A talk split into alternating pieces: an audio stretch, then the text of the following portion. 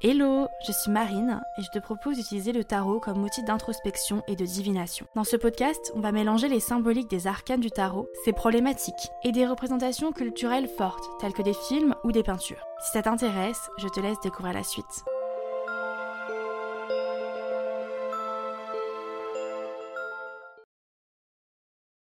Hello, j'espère que tu vas bien.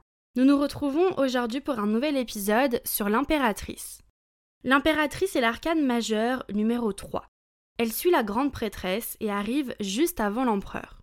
Elle forme un duo avec l'empereur. Elle représente la fécondité et l'abondance.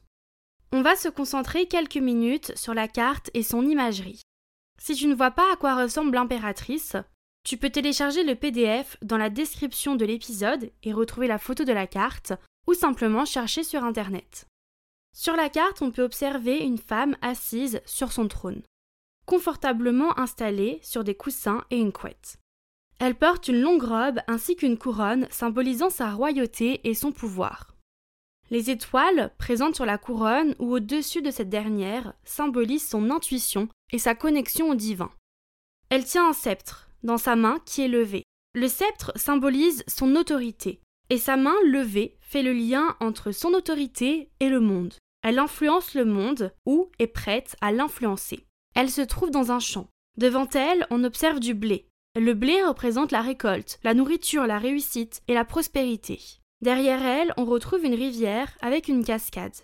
L'eau représente les émotions, l'intuition et le flux de la vie. Tout avance, tout continue. L'impératrice est vivante, connectée à la nature et au flot. Tout grandit et tout pousse autour d'elle. Ainsi l'impératrice semble surplomber un monde naturel, un monde où la prospérité fait battre le cœur de chaque individu et où résonne l'abondance. Elle relie la terre au divin, tel un arbre qui prend racine et étend ses branches. Cependant, sera-t-elle continuer à se renouveler? Sera-t-elle partager, communiquer et s'ouvrir? Ça, c'est le grand mystère de la carte qui fait écho au green flag et au red flag. Les green flags, ce sont les symboliques à l'endroit, et les red flags, celles à l'envers. Alors, si on se reconcentre, quels sont les green flags de l'impératrice? L'impératrice est source de créativité. Son essence même lui permet de se renouveler dans ses projets, ses idées et de les créer.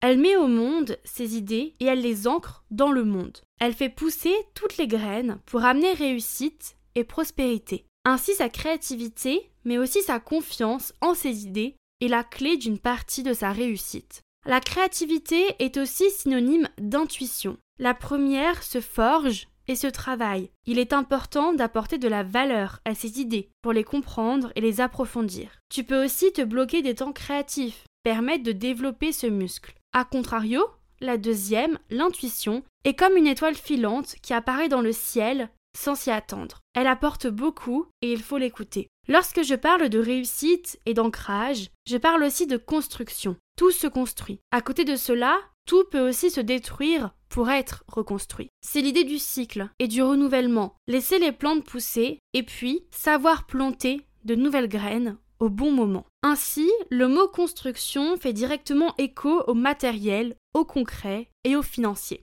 Et cette réalité humaine est importante. Mais il faut aussi connaître le bon timing. Tu sais, sur la carte, on observe du blé. Chaque agriculteur connaît les bonnes périodes. Des règles sont à suivre pour planter, pour récolter. L'impératrice t'invite à faire de même. Rien n'est improvisé, tout est réfléchi. C'est pour cela que l'impératrice suit la grande prêtresse, aussi appelée la papesse. La grande prêtresse, l'arcane précédente, parlait du temps de gestation de chaque idée, projet, envie ou relation, de ce temps d'attente et de réflexion. Et suite au temps de gestation, l'impératrice arrive et passe de la tête, d'une idée, au réel, à quelque chose de concret. L'impératrice parle aussi des relations, qu'elles soient familiales, amicales, sentimentales ou autres. Ces relations sont harmonieuses et en paix. La carte peut même évoquer l'arrivée et le lancement de nouveaux projets à deux, comme dans un couple. La communication est fluide et l'échange est présent. On se projette, on arrive à écouter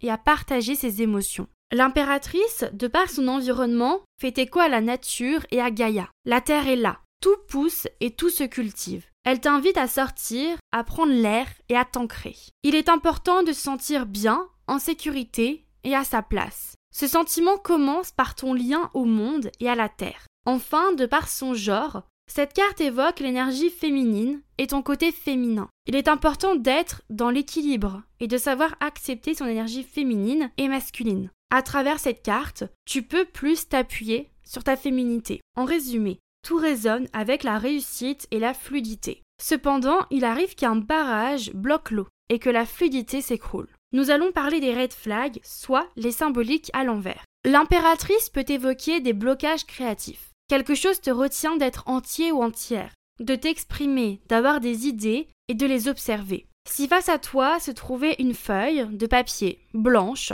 et que tu devais la remplir, que ferais-tu? Qu'écrirais-tu? Que dessinerais-tu? Que collerais-tu? Imagine un terrain vide. L'impératrice ferait pousser du blé, des arbres et des fleurs dessus. Et toi, comment le transformerais-tu? En plus d'un potentiel blocage créatif, la carte évoque un problème de fertilité. Tu peux avoir la créativité et les projets, mais ne pas voir l'ensemble prendre vie. Rien ne fonctionne, rien ne pousse. Cela peut aussi faire écho à des ralentissements vis-à-vis d'une grossesse. Il est important de comprendre ce qui bloque. Pourquoi la Terre n'est-elle pas fertile? Pourquoi tes projets ne fonctionnent pas? Il faudrait prendre du recul pour comprendre d'où viennent les mauvaises herbes. L'important n'est pas de les retirer, mais de comprendre leur source pour éviter qu'elles reviennent. Au niveau relationnel, cette carte évoque des blocages, avec un manque de confiance et de communication. Elle parle aussi d'une dépendance affective. Tu peux avoir l'impression de ne pas savoir comment avancer sans quelqu'un d'autre, comme si ton épanouissement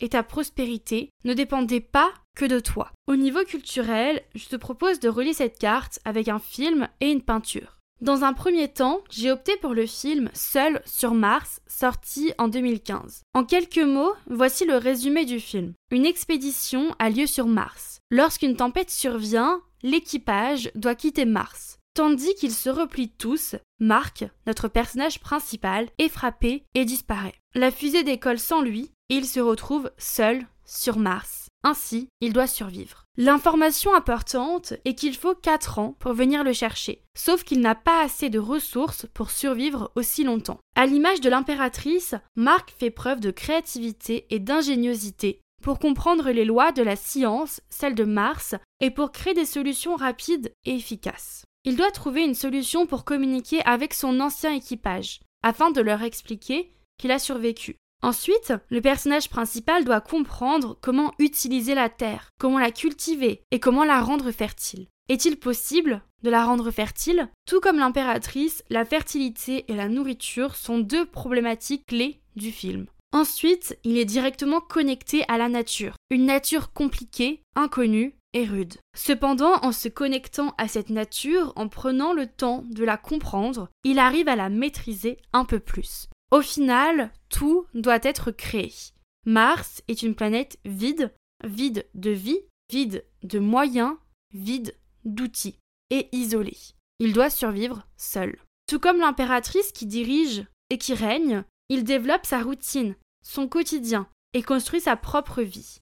Il se dirige, il est indépendant, et il fixe ses propres responsabilités.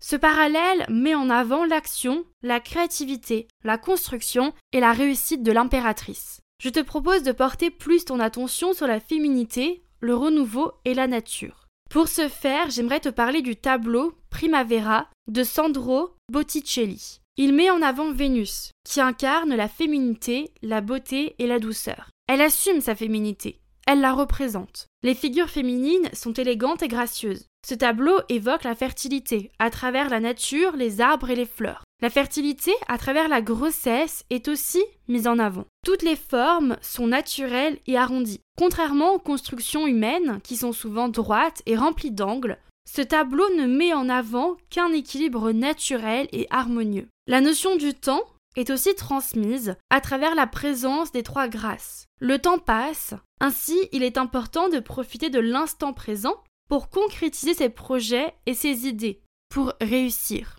Enfin, la sagesse et l'intuition de l'impératrice sont ici transmises à travers les références mythologiques, des ouvrages qui sont remplis de mystères, de croyances et d'aventures. De ce fait, l'impératrice nous questionne sur notre abondance, mais aussi notre vision de l'abondance et notre capacité à concrétiser nos pensées. Elle nous invite à croire en nous pour aller plus loin et être en adéquation avec l'environnement dans lequel nous évoluons. De mon côté, l'impératrice est une carte qui me fait chaud au cœur. Elle dégage une énergie rassurante et bienveillante. Autour de cette reine, tout semble pousser et réussir. À côté de cela, elle gouverne le monde avec l'empereur et semble être sereine.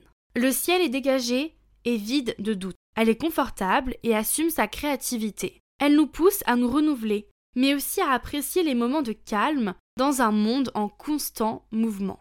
L'impératrice, de par son imagerie mais aussi sa numérologie, arcane numéro 3, puise sa symbolique dans l'expression de soi et l'action. Et j'aimerais beaucoup savoir ce que toi, tu penses de l'impératrice. Alors n'hésite pas à me faire un retour ou à commenter si c'est possible suivant ta plateforme d'écoute. Tu peux aussi noter l'épisode pour aider le podcast à grandir et à évoluer. De mon côté, j'ai hâte de continuer avec le prochain épisode et que nous puissions partir à la rencontre de l'empereur. Et si tu veux en découvrir plus sur le tarot, n'hésite pas à me retrouver sur Instagram. Je te souhaite une belle journée et je te dis à très vite.